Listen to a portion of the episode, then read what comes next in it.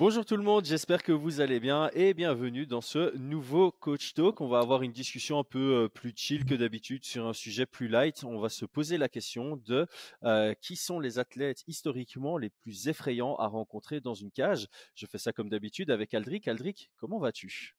Salut Chris, bonjour à tous. Ça commence à aller mieux. Ça commence à aller mieux, merci. Je te pose pas la question parce qu'en off, je sais que toi aussi, c'était comment on était malade, mais euh, non, non, ça, ça commence à aller un petit peu mieux. Ouais, euh, bon, vivement la semaine prochaine pour, euh, pour tout le monde. Donc, la, question qu'on s'est posée, les amis, et on a fait notre travail chacun de notre côté, c'est euh, quels sont les combattants les plus effrayants à rencontrer dans une cage de, de MMA. Donc, la question, c'est vraiment se mettre à la place d'un combattant et se dire, OK, l'UFC m'appelle ou le matchmaker de la promotion dans laquelle je me, trouve m'appelle et me propose, tiens, tu vas combattre contre lui. Et c'est le nom qu'on veut pas entendre. C'est, ah non, s'il y a bien un combattant que je veux pas rencontrer, c'est lui. Donc l'exercice, c'était d'en faire, d'en sélectionner cinq chacun et de voir si on tombe sur les mêmes noms ou pas, en sachant que Aldric a une connaissance qui remonte à il y a très longtemps en MMA, donc je sens qu'il va nous sortir des, des bien, bien, bien vieux noms et ça permettra aux fans d'il y a de MMA de longue date de se replonger un peu dans la nostalgie. Et alors l'autre élément, pourquoi est-ce qu'on fait ça maintenant? C'est peut-être intéressant de le souligner, c'est parce que on est dans une période creuse du MMA et on sait qu'il y a pas mal de nouveaux fans qui vont peut-être vouloir se dire tiens, je vais aller regarder les highlights ou je vais aller faire une série de combats d'un ou de plusieurs des noms que Chris et Aldric ont cités au cours de ce podcast. Paris sur le MMA avec une Unibet. Quelle sera l'issue du combat? Une soumission? Un chaos? Paris sur la prime numéro 1 avec une Unibet. 100 euros de bonus sur ton premier pari. Je propose, Aldric, que tu commences par me balancer un de tes cinq noms que tu as sélectionnés. Alors, je vais, je vais garder un petit peu du, suspense pour la, pour la fin. Je vais commencer par un truc un peu bateau.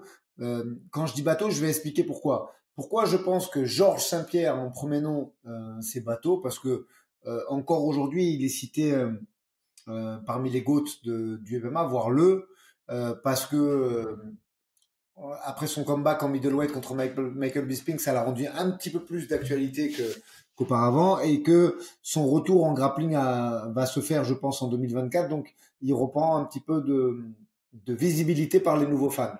maintenant, je vais expliquer pourquoi euh, ce nom, pour quelle qualité euh, et, pour quelle raison.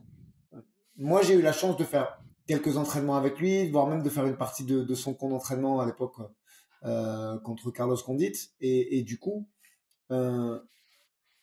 c'était un Walter moderne, déjà au niveau du poids. On, en parle souvent, toi et moi. On sait qu'aujourd'hui, les welterweight font 88, 90 le jour du combat et 91, 93 en, de façon euh, quotidienne à l'entraînement.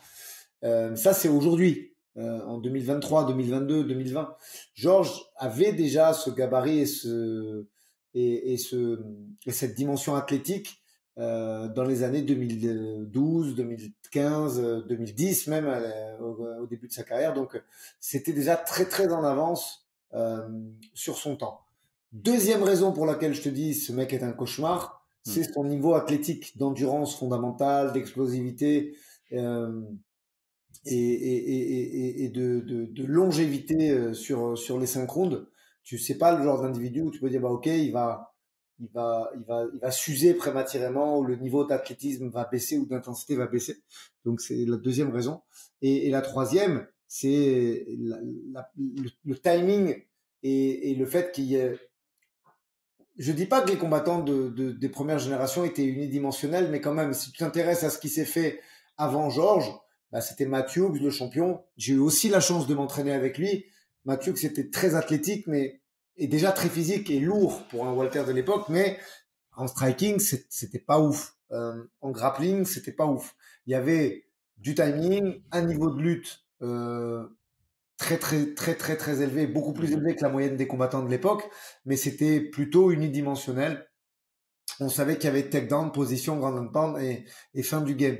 Et, et Georges, c'était son niveau complet en striking. Et on sait qu'il était capable de mettre les gants avec des boxeurs niveau mondial. il était capable de lutter avec les lutteurs olympiques de Montréal. On sait qu'au sol, pareil, très tôt, ça a été un des premiers à faire des camps avec John Danaher, à faire venir des Braulio, Estima euh, et, d'autres légendes du grappling. Donc voilà. Pour toutes ces raisons, j'ai mis du temps, hein, j'ai mis presque cinq minutes à expliquer pourquoi. Mhm. Je, tenais à le mettre numéro un. Pourtant, tu vois, c'est pas un casseur de bouche, il a pas fait les KO les plus affolants. Mais, mais je pense que quand tu es combattant, tu t'en fous de ça, de tomber sur un, un alors j'allais dire, je vais juste donner le surnom parce qu'il fait partie de mon, mhm. Il fait partie de mon top 5. Semtex, euh, on dira, on, détaillera après le, l'individu après, mais, euh, mais, mais tu, tu, te dis, ah putain, il est pas très flippant, Georges. Si, si, si. De par tous les arguments que je viens de dire, je pense que pour un combattant, il est, c'est très dur de dire, bah, je vais signer un contrat avec Georges Saint-Pierre en bas à droite euh, du contrat. Ça tombe bien parce que j'aime bien la logique en fait. Je pense qu'on va se rejoindre à chaque fois sur la logique et pas spécialement sur les, sur les noms. Et c'est clair que j'avais pensé à mettre Georges Saint-Pierre dans, dans, ma liste de par le fait que par définition, il est capable de te battre dans au moins un aspect du combat et il est suffisamment intelligent pour t'amener dans ce combat, dans cet aspect du combat. Et bah, il est même potentiellement capable de te battre simplement partout. Et donc, c'est très compliqué de combattre contre quelqu'un comme Georges Saint-Pierre qui était totalement avant-gardiste et qui, euh, en fait, bah, tu savais que tu rentrais dans, un combat contre lui en étant euh, favori en dessous de 30%. Donc, j'aime bien le fait que tu l'aies mis. Et du coup, moi, je vais citer mon premier nom en gardant un peu la même logique que toi. Moi, j'ai pris John Jones. Alors, je sais que c'est un peu bateau de commencer par lui, mais pour moi, John Jones, c'est le juste milieu entre intelligent et vicieux. Et ça, ça me fait très, très peur, en fait. Donc, évidemment, il a toutes les compétences qui vont avec. ça le rend imprenable. Et tu te dis, bah, son côté vicieux, en fait, dans la cage, t'as pas envie de le rencontrer parce que tu sais que le gars, est trop fort. Ça va être compliqué de trouver un chemin vers la victoire. Mais en plus de ça, dans son chemin vers la victoire à lui, il va pas hésiter à te blesser ou à utiliser des techniques qui sont vraiment douloureuses. Et, euh, donc voilà, moi j'avais mis John Jones dans dans ma liste, euh, un peu dans cette logique du gars euh, complet, imprenable, en avant sur son temps, et tu sais ce, lien entre l'intelligence et, et, le côté vicelard, c'est quelque chose qui m'aurait fait très très peur. Donc si je devais combattre contre quelqu'un qui a cette logique-là, c'est quelque chose que j'aurais pas pas apprécié. Donc ok, on a Georges Saint-Pierre, on a John Jones, on commence avec des noms un peu bateaux. je te lance sur le deuxième nom de ta liste. Ben, je me suis dévoilé. Le surnom c'est Semtex. ça va parler à personne. Enfin, je pense pas que ça parle à beaucoup de fans de MMA actuels parce que il a 40 ans. exactement. Il a arrêté sa carrière il y a pas très très longtemps, mais il a. Je vais pas dire je crois qu'il a arrêté sa carrière depuis deux ou trois ans, et ça, c'est pas très important. Euh, je vais dire qu'il a commencé sa carrière en 2003, que même s'il a perdu en 2019 ce fameux duel de striker contre Michael Page, euh, il était plus à son prime parce que voilà 2003, 2003, 2019, ça faisait déjà 16 ans qu'il combattait. Il a été à l'UFC. Il a d'ailleurs été disqualifié pour avoir frappé euh, John Kochek euh, après la après la cloche. Euh, mais ouais, formidable striker. Et, en plus, c'est rigolo ce que tu dis parce que moi, avant qu'il signe à l'UFC, quand il était encore dans les promotions anglaises, j'avais accepté un combat contre lui. Et je te jure, je l'ai fait parce que j'avais pas envie de passer pour un as. Puis à l'époque, on était dans les, dans les, dans les prémices et tu, tu, tu refusais pas un combat. Tu vois, on était dans la, dans la famille Riccio euh, mentality en France, il, fallait pas dire non, tu vois. Chaque fois qu'on t'envoyait dans une galère, il fallait dire oui parce que euh, c'était euh, c'était le mindset qui était, qui était qui était celui des combattants français dans les années 2000, je sais plus en quelle année c'était en 2008 peut-être ou en 2009 bref c'est pas très important ça et je te jure que j'avais accepté le combat que j'y serais allé mais que j'ai été très soulagé qu'on me dise que finalement ils avaient, le choix de l'organisation s'était porté sur un, un russe, je crois, ou un truc comme ça. Je j'ai plus le, le, nom en tête, mais euh, ouais, je pense que c'était un des combattants les plus flippants des années 2010-2015, de par euh, ses coups de genoux sautés, ses coups de pied, l'explosivité et les enchaînements qu'il faisait en, MMA. Euh, et, pareil, tu vois, on était sur un sur une époque où il n'y avait pas ou très peu de, de strikers de très haut level, des, des Adesanya, ça n'existait pas en MMA. Et ouais, Paul Dillet était vraiment un mec très flippant. Son crochet avant, évidemment, qui était euh, flippant. Et du coup, euh, bah, moi, je vais sortir un nom euh, que j'avais mis dans ma liste, qui représente un peu le même côté effrayant. moi, je catégorise ça comme les mecs qui sont bons qui sont vraiment techniquement bons, qui sont compétents, qui sont difficiles à prendre, surtout dans leur domaine, et qui en plus de ça sont capables de t'éteindre sur une seule frappe. C'est vraiment ça le côté effrayant. Euh, et du coup, moi, dans cette catégorie-là, bah, évidemment, on aurait pu prendre Francis Ngannou, Anthony Rumble Johnson, Fedor Emelianenko ou Josh Emmett pour euh, le présent. J'ai voulu euh, être un peu biaisé et rentrer dans l'émotionnel. Pour cette catégorie de combattants, j'ai choisi Shane Carwin. Ouais, ouais, ouais, ouais. Ah ouais, t'es parti loin. Ah ouais, moi j'ai adoré Shane Carwin, c'est vraiment un de mes combattants préférés à l'époque, et je trouve que c'était le bon ambassadeur de cette catégorie de combattants effrayants qui est difficile à mettre au sol, très dangereux debout, et qui en plus de ça a, une frappe qui peut partir sur 15 cm et éteindre complètement tes lumières. Je me rappelle du chaos que Shane Carwin a mis sur Gonzaga, ça m'a retourné le crâne, ça m'a fait très très très très peur quand j'ai vu ça. ok, partons sur le troisième nom de, ta liste. Alors, troisième nom de ma liste, en plus il y a une... comment dire il y a une relation entre, entre ce que j'ai déjà dit. J'ai parlé de Kochek, j'ai parlé de Hughes, euh, et j'ai parlé de Georges Saint-Pierre.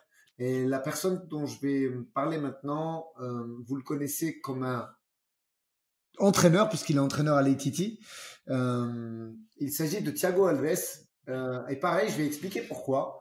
Déjà, le game plan et, et, le fait que les mecs de l'ATT font beaucoup de calf kick, c'est on le doit uniquement à Thiago qui, qui était un des précurseurs de cette technique à la base, on ne sait pas trop trop, mais il paraît qu'il viendrait de la, de la savate, boxe française, euh, euh, plutôt, euh, puisqu'en Thaïlande, ça se fait pas du tout de frapper dans les tibias, puisque tout le monde bloque et tout le monde check c'est ce genre de frappe.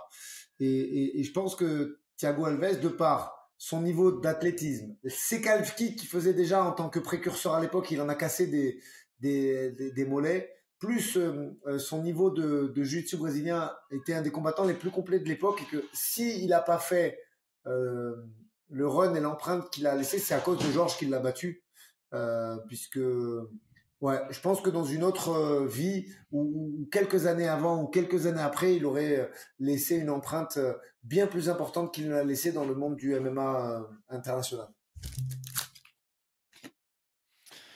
J'aime bien, j'aime bien ce nom parce qu'on on, s'y attend pas, tu vois. C'est un peu effectivement les, les, gars qui sont complets. Dans cette catégorie-là, on aurait très bien pu mettre José Aldo aussi. Ils sont les mecs complets qui vont en plus de ça te, te fracasser la, la, la, jambe avant dans les combats ou pas de Barry pour les pour les poids lourds. Mais voilà, ce, ce, ce, nom a été beaucoup plus facile à battre que, que les autres cités. Donc euh, très chouette nom. Alors moi ici, j'ai j'ai pas eu de nom de la même catégorie, donc j'ai j'ai prendre celui que j'avais mis en tout premier sur la liste.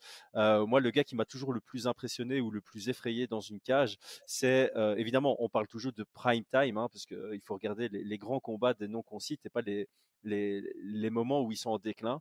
Mais c'est Kane Velasquez. Moi, vraiment, si j'avais été combattant, le seul gars que j'aurais probablement refusé, même pour 10 millions d'euros, c'est Kane Velasquez à son prime. Euh, le côté relentless, le côté submergent, le côté non-stop qui est toujours dans ta face, qui est toujours en train d'activer quelque chose, qui est très fort partout en plus de ça, mais qui va surtout essayer de te lutter te contrôler au sol, t'étouffer littéralement. Voilà, évidemment, dans le même style, il y a Khabib Nurmagomedov qu'on aurait pu citer, Ramzat Chimaev qu'on aurait pu citer. Mais voilà, pour moi, Ken Velasquez, ça, représente le combattant le plus effrayant de tous les temps. C'est le premier auquel j'ai pensé quand on a fait l'exercice et donc je voulais, je voulais le citer. passons au quatrième combattant de ta liste. Alors là, sache un truc quand même, c'est que c'était mon numéro 1, Kane parce que vraiment, c'était un des. Euh, on n'a pas assez parlé de ce mec-là parce que pareil, les yeux n'étaient pas encore arrivés sur le MMA comme euh, à l'époque, mais Ken Velasquez, c'était un danger absolu. Et même l'anglaise était très solide pour l'époque, tu vois, malgré qu'effectivement c'était sa lutte et son grand compte qui était. Euh, eh, contre Big Nog, ce qu'il a fait à Big Nog, mon gars. Ouais, donc Ken Velasquez, gros danger. Un nom mais euh, en plus, euh, je, je, précise pour me dédouaner que à la base, je suis pas ultra ultra fan de tous les combattants brésiliens, hein, mais parce que je, je, dis ça parce que euh, ça va encore être un nom brésilien, euh, le nom dont je vais parler, et en termes de, de, de, de flip attitude, je vais parler de Victor Belfort.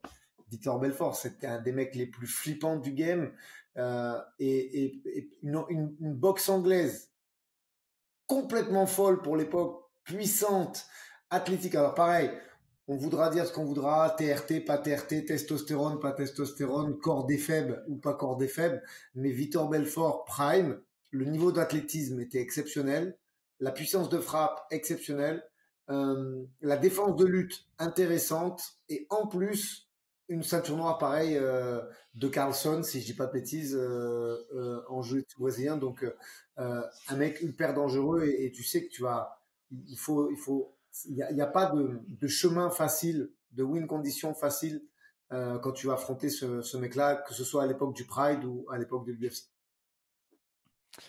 Ouais, je, j'aime bien qu'on y met un, nom un peu, euh, tu sais, des, des, guerriers de l'époque. Ça aurait pu être lui, ça, ça pouvait être Wanderlei Silva aussi qu'on aurait pu mettre ou Mirko Krokop. Enfin, tu vois, on peut euh, ces combattants qui sont forts et qui sont. Euh, j'ai presque envie d'utiliser de nouveau le mot vicieux, quoi. Qui, qui... t'as l'impression qu'ils aiment bien le MMA parce qu'ils sont.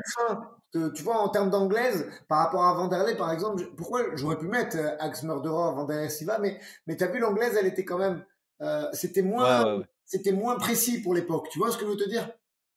Mmh Ouais, ouais, mais c'est ces mecs qui sont euh, très forts et qui, euh, tu as l'impression, prennent plaisir au MMA parce qu'ils sont légalement autorisés à faire mal à quelqu'un. Et ça, évidemment, c'est quelque, quelque chose d'assez effrayant d'être enfermé dans une cage euh, avec une personne comme ça. Alors, moi, mon quatrième nom, c'est, à mon avis, quelque chose auquel personne ne s'attend. Euh, Rousimar Palares. Mais bien sûr. Je l'ai mis parce que je déteste les clés de jambes. Euh, enfin, c'est vraiment pas mon jeu. Je, n'aime pas quand on part sur des clés de jambes sur moi. Je, tape beaucoup trop vite. Et euh, face à quelqu'un comme Rousimar Palares, c'est quelqu'un simplement de dangereux. Euh, le mec, il lâche pas la soumission et limite tu, tu as l'impression qu'il rentre dans une cage pour te casser un os, pour te briser un os. Donc là, il n'y a pas vraiment d'équivalent. Le seul équivalent qu'on pourrait donner par rapport à Rousimir Palares, c'est Franck Mir. Mais Franck Mir, c'est pas quelqu'un qui vient pour te casser un os.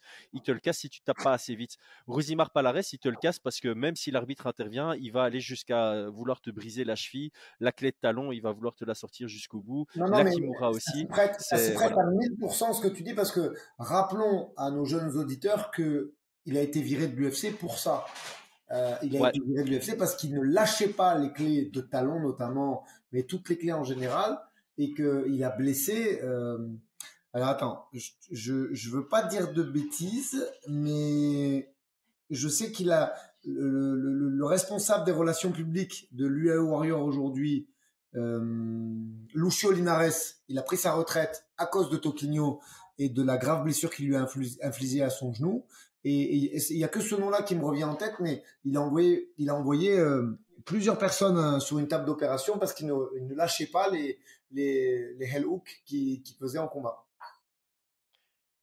Ouais, Ouais, ouais, Et Dieu merci, un de mes combats favoris, euh, c'était euh, Alan Belcher quand Alan Belcher l'a, l'a tué au sol. Désolé, je parle rarement mal des combattants, mais qu'est-ce que cette victoire de Alan Belcher m'a fait plaisir? Parce que j'étais un grand fan de, de C'est hyper intéressant ce que tu dis, euh, Chris. C'est hyper intéressant ce que tu dis. Pour les gens qui veulent des tutos entre guillemets, mais pas de tutos techniques, des tutos combat pour comprendre comment défendre cette clé en fonction de si elle est prise en inter, en exter et, machin. Il y a deux combats, euh, un combat de grappling. Euh, je vais y revenir dessus après parce que c'est un autre sujet le grappling. Mais effectivement, le combat contre Belcher, je crois qu'il attend six fois euh, la clé de talon. Et Belcher roule à chaque fois. Bon, Belcher qui était, Alan Belcher qui était une black belt de jiu aussi. On, on, le dit pas assez souvent, mais mais grosse black belt. Ouais, mais vraiment. Euh, Ouais, je crois que c'est six, six fois. Et dans le même style, Felder contre Oliveira. C'est vrai, c'est vrai. Mais, euh, mais, mais t'as Belcher qui fait une masterclass défensive et qui le force à chaque fois à, à, reboxer et qui, et qui gagne. Euh, si je me rappelle bien, je, je sais plus s'il fait un TKO 3 ou une décision, Chris. Euh, euh, attends, faut que je me. Il fait. Il me semble que c'est TKO. Non, TKO, TKO. TKO fin du premier round. Fin du premier. Et, et, et c'est une masterclass en termes de défense de en termes de défense de, de, de, de, clé de jambe. Et le, combat de grappling, pareil, où, c'est André Galvan qui fait une dinguerie euh, en défendant toutes les clés de talent et en finissant par s'imposer. Donc voilà, c'est c'est vraiment des en sachant qu'il perd contre Galvan et qu'il avait quand même battu euh, Rafael Lovato, enfin il avait battu des mecs super forts euh, mm. euh, au sol, mais ouais, mec très dangereux Toquinho, je te rejoins à 1000%. Eh ben voilà, on est, on est au dernier du coup. Euh, je sais pas si tu as gardé le meilleur pour la fin, mais tu peux citer ton, ton dernier nom. Alors, euh, du coup, je vais passer. J'avais gardé un joker parce que pour moi, le, mec le plus dangereux, c'était Ken Velasquez. Tu, l'as, tu me l'as dit avant. J'ai dit c'était mon dernier. Euh, du coup, j'avais gardé un joker parce que je, je, trouvais... J'avais déjà parlé de George, j'avais déjà parlé de, de suffisamment de Walter Waite pour, pour, euh, pour stopper là. Mais je vais quand même parler de, de Robbie Lawler. Prime. Prime. Ouais. Et, euh, et pourquoi je, je, je, voulais lui donner ce titre de Joker honorifique? Parce que euh, un tueur et, une force de frappe. Mais, mais tu sais, des punchers, on, en a déjà parlé. Mais, euh, mais des mecs capables, même avec un, un ménisque pété euh, à cause de Luki, et je reviendrai sur ce combat juste après, capables de finir quand même le combat par KO, même si après ils, ont une, période d'indisponibilité de 8 mois, et, des puissances de frappe aussi intéressantes que Robbie. Euh, Ouais, il n'y en a pas eu beaucoup. Et pareil, il a été champion de l'UFC, mais il n'a pas eu la carrière qu'il méritait parce que bah, il voulait pas trop faire de régime, parce que la, la première partie de sa carrière, il l'a fait à 84, euh, parce qu'il n'avait pas trop, forcément envie de bosser son sol. Euh, voilà, pour, ces raisons-là, il n'a pas eu euh, effectivement le rayonnement qu'il a eu avoir, mais il fait vraiment partie des mecs, je pense, les plus dangereux euh, qu'on pouvait croiser sur un, sur un tatami euh, à l'époque. Je pense qu'il a totalement sa place ici. Il y a toute une époque où il a enchaîné les guerres. Et donc, si tu devais signer ton contrat pour combattre contre Ruby Lawler, tu savais que tu partais dans une guerre. On pense évidemment à cette, cet enchaînement avec les Johnny Hendrix, les euh, Rory McDonald 2, euh, Carlos Condit. Si vous n'avez pas vu cette période de Ruby Lawler, allez enchaîner tous ces combats de son title run et euh, de lui en tant que champion. C'est, une série de pépites de combats pour ceux qui aiment la, violence et la guerre. Et même le combat contre Melvin Manouf où il se fait exploser la jambe et qu'en boitant, il arrive quand même à le mettre KO, c'est exceptionnel. De violence et de, et de, de puissance, c'est exceptionnel. Je vais, partir sur mon tout dernier nom. Euh, je suis resté dans le classique. J'ai pris euh, la catégorie des combattants face auxquels c'est très frustrant de combattre debout parce qu'ils semblent intouchables, mais eux arrivent à te toucher. C'est la catégorie des Anderson Silva, des Lyoto Machida. Et celui que j'ai sélectionné pour cette catégorie, c'est Prime et McGregor. Euh, je pense que Eddie Alvarez, il a passé une soirée exécrable quand il a combattu contre Conor McGregor parce que il était chaque fois à un demi centimètre de le toucher, il le touchait pas et il se faisait connecter derrière, ça devait être affreux. Et ce genre de combattants, les Anderson Silva de la bonne époque, le, les Lyoto Machida de la belle époque, oh, ça devait être compliqué. Ça devait être euh, émotionnellement compliqué d'être dans de la cage face à quelqu'un qui que tu touches pas. Il est pas là quand tu essaies de le toucher et lui, il va venir te connecter derrière. Imagine la soirée de Forrest Griffin contre Anderson Silva, ça devait être affreux. De Thiago Silva contre Lyoto Machida, ça devait être affreux pour ces mecs-là de, de, combattre face à des génies du, du MMA tels que les trois noms que j'ai cités, à leur belle époque. Très juste. Mention accessite pour ma part, on l'a pas cité parce qu'on on s'est focalisé sur des sur des, euh, des légendes entre guillemets du MMA et lui n'est pas encore une légende, même si je pense qu'il a une très belle carrière qui arrive. Je pense qu'aujourd'hui, si tu es lightweight et on te propose Benoît Saint-Denis, euh, tu t'es pas à l'aise quand même parce que tu sais que tant que tu l'as pas endormi, il va pas s'arrêter de te tabasser, d'envoyer des missiles et de te marcher dessus. Voilà, je pense qu'il méritait qu'on cite son nom au milieu de toutes ces légendes, même si lui n'en est pas encore une, parce que je pense que quand tu signes un contrat contre ce mec-là, tu dois dire putain, ça va être une sacrée guerre quand même, et, et tant que tu l'as pas, si, si tu l'endors pas, il continue à te marcher dessus quoi. Ouais, et ouais, c'est très bien. Et tant qu'on est dans les lightweight, je pense que Islam Makhachev va rejoindre cette, euh, catégorie parce qu'il va avoir euh, en même temps le côté élusif des Anderson Silva, etc., où c'est difficile de le toucher debout. Hein. On, rappelle quand même que c'est un des gars qui a la meilleure striking defense. Et puis, euh, s'il t'amène au sol, tu es directement en eau profonde. Donc, je pense que il va venir se greffer un peu à cette, à cette liste d'ici peu. Aldric, merci pour ta préparation. Tout le monde, merci d'avoir suivi jusque maintenant. J'espère que le sujet vous a plu. Dites-nous quoi en commentaire. Si on oublié quelqu'un, mettez-le en commentaire, ça nous fera plaisir de le lire. Abonnez-vous, likez la vidéo et à très bientôt. Ciao ciao. À très vite.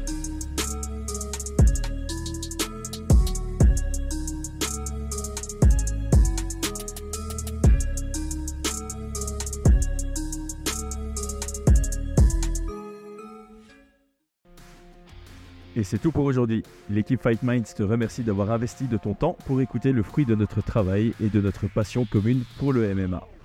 Nous t'invitons à t'abonner à notre podcast et à nous mettre un petit 5 étoiles si notre travail te plaît, ça nous donnera toujours de la force. Et si tu veux donner un petit coup de pouce à notre projet, parle de nous autour de toi, ça contribuera à notre développement. Nous sommes également sur Twitter et YouTube, viens nous y retrouver pour échanger. A très vite pour plus de contenu sur l'art de la bagarre.